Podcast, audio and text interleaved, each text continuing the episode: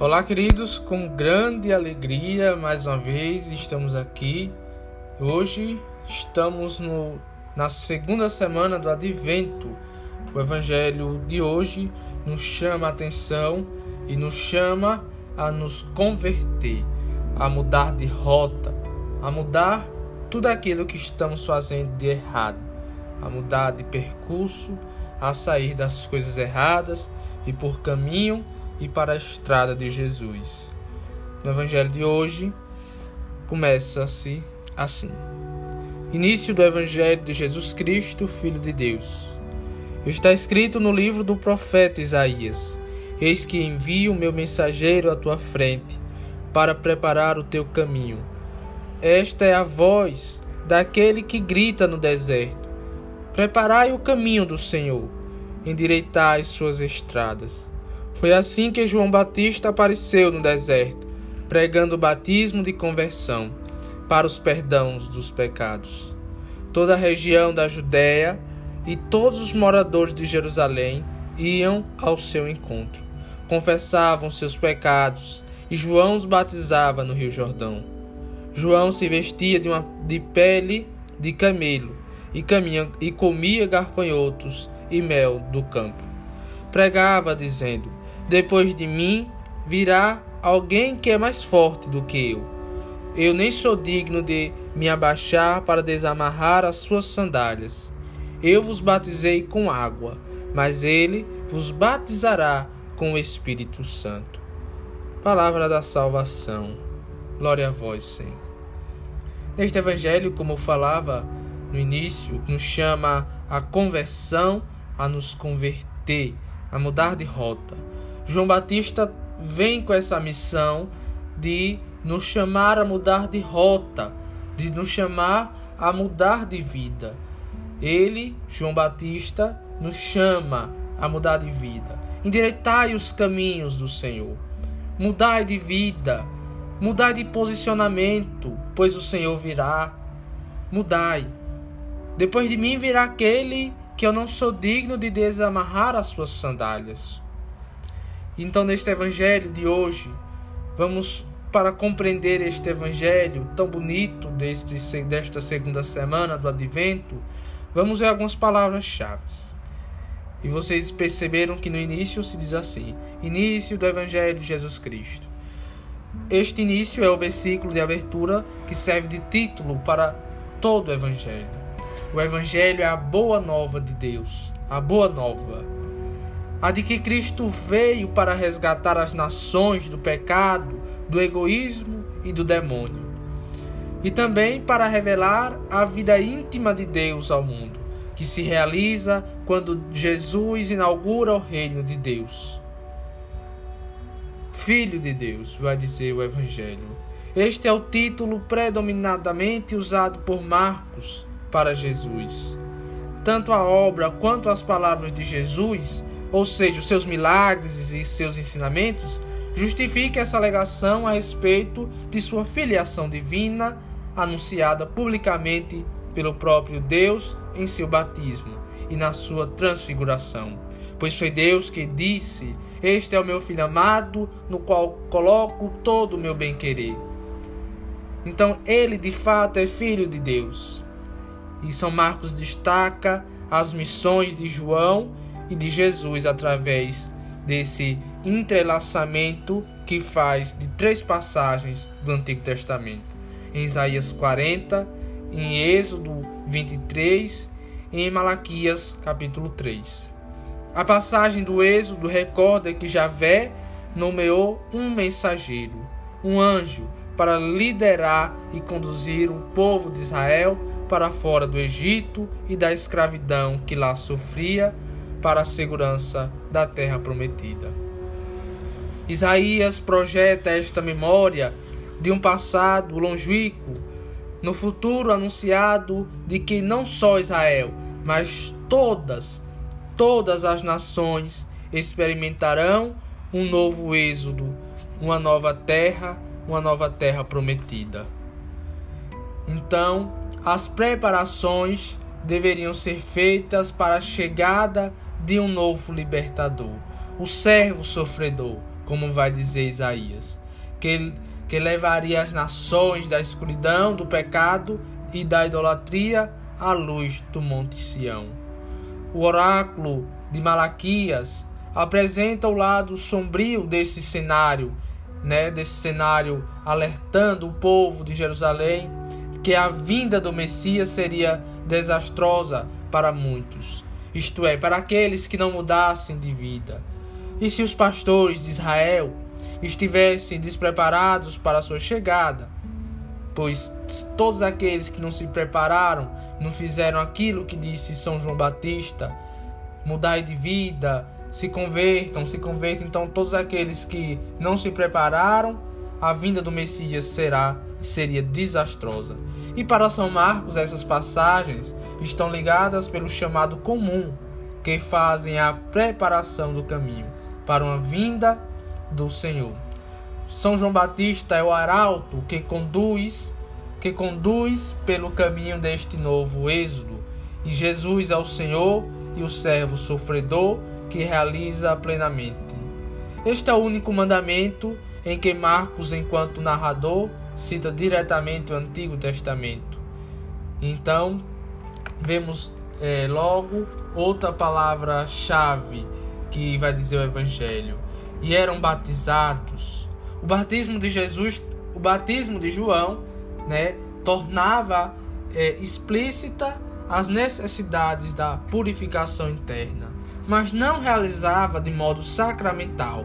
João estava plenamente consciente de que seus discípulos deveriam ser também receber o verdadeiro batismo do Messias, que tanto significa quando realizava a purificação espiritual. E aqui vemos, uma, aqui vemos um fato interessante, que só o batismo cristão limpa a alma do pecado e infunde a graça da filiação divina e regenera o fiel no Espírito Santo.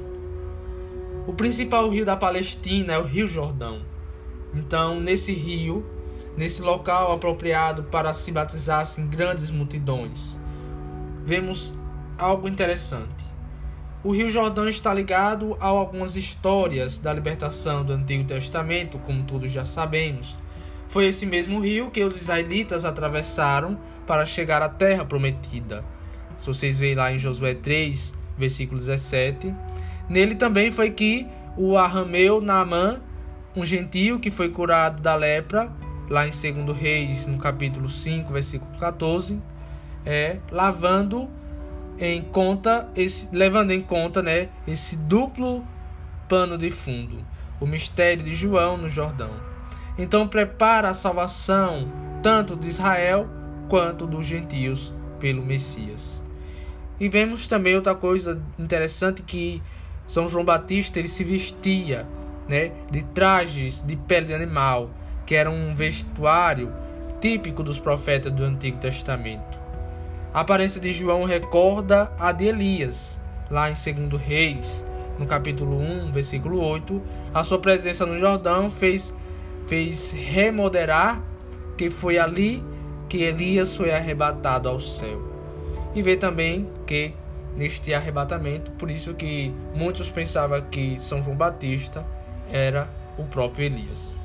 E vemos também que São João Batista comia gafanhotos, que eram dos poucos insetos considerados puros, ou seja, que Deus permitia que os israelitas comessem.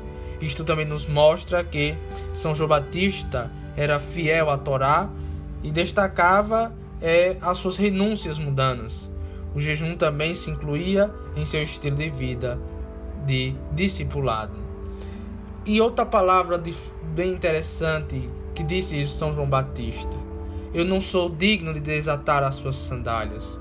Veja, uma evidência de humildade, já que desatar as sandálias era, era um serviço de um servo, o serviço de um servo ao seu senhor. E São João Batista não disse que não era digno de desatar as sandálias. E aqui vemos uma alegoria, né, que as sandálias de Jesus feitas de peles de animal morto, que representam a humanidade morta no pecado. Ora, pela encarnação, Cristo se vestiu de nossa própria natureza. Tal milagre se mostra tão profundamente que nem São João Batista está apto a desvendar ou explicar este mistério do Deus feito homem. Então, neste evangelho de advertência, de mudar de rota, são chamados justamente a isto, a mudar de rota. O que é que estamos fazendo hoje da nossa vida? Será que nós estamos vivendo, caminhando na estrada de Jesus? Será que estamos fazendo tudo aquilo que o Senhor nos pede, levando a vida santa, tentando ser santo em meio a tantas coisas que somos chamados a viver? Mas, como vai dizer São João Paulo II, o santo é aquele que nunca desiste.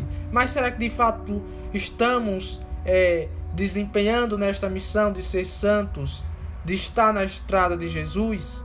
São João Batista nos chama a atenção para mudar de vida devemos mudar de rota. Não devemos permanecer nos mesmos erros do passado ou aqueles erros que cometemos é, em algum tempo de nossa vida, de nossa existência. Devemos sempre olhar para Cristo, que é o nosso espelho, que é o nosso exemplo de, de ser. Cristo que era santo, que era perfeito, que é Deus.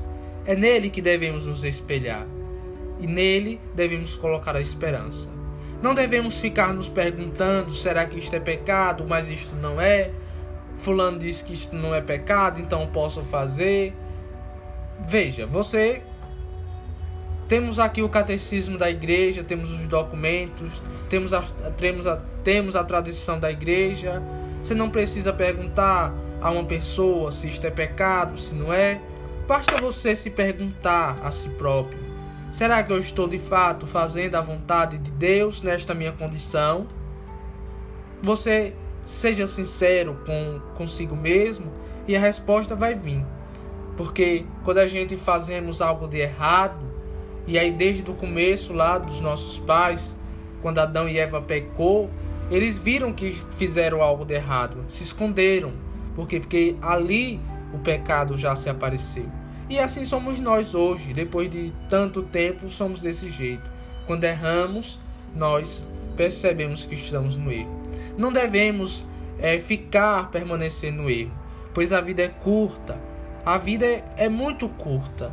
E se vocês se recordarem do primeiro domingo do advento, domingo passado, que Jesus nos chama a atenção para a vigilância, o Senhor que saiu para o estrangeiro e deixou os seus empregados para tomar de conta dos afazeres da casa e que o Senhor virá. Nós não sabemos o dia nem a hora. Se ele vem de madrugada, se ele vem de tarde, se ele vem de noite, enfim, nós não sabemos. Mas devemos estar de prontidão, porque o Senhor virá. Isto é fato. O Senhor virá e virá como juiz para nos julgar.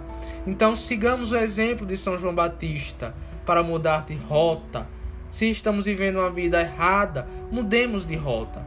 Coloquemos em Deus a esperança, peçamos ao Espírito Santo que nos ajude a nos converter. É fácil? Não, não é fácil. Mas Jesus também nunca disse que era fácil. Nós devemos confiar em Deus e mudar de vida, mudar de vida de acordo com a vontade de Deus que quer para nós. Deus quer que nós sejamos santos, pois Jesus diz: Sede santos como vosso Pai do céu é santo. Então, peçamos é, a intercessão de São João Batista nesse dia de hoje para mudar de rota, mudar de rota para a estrada de Jesus. É nessa estrada que seremos felizes e encontraremos a salvação. Que assim seja. Amém.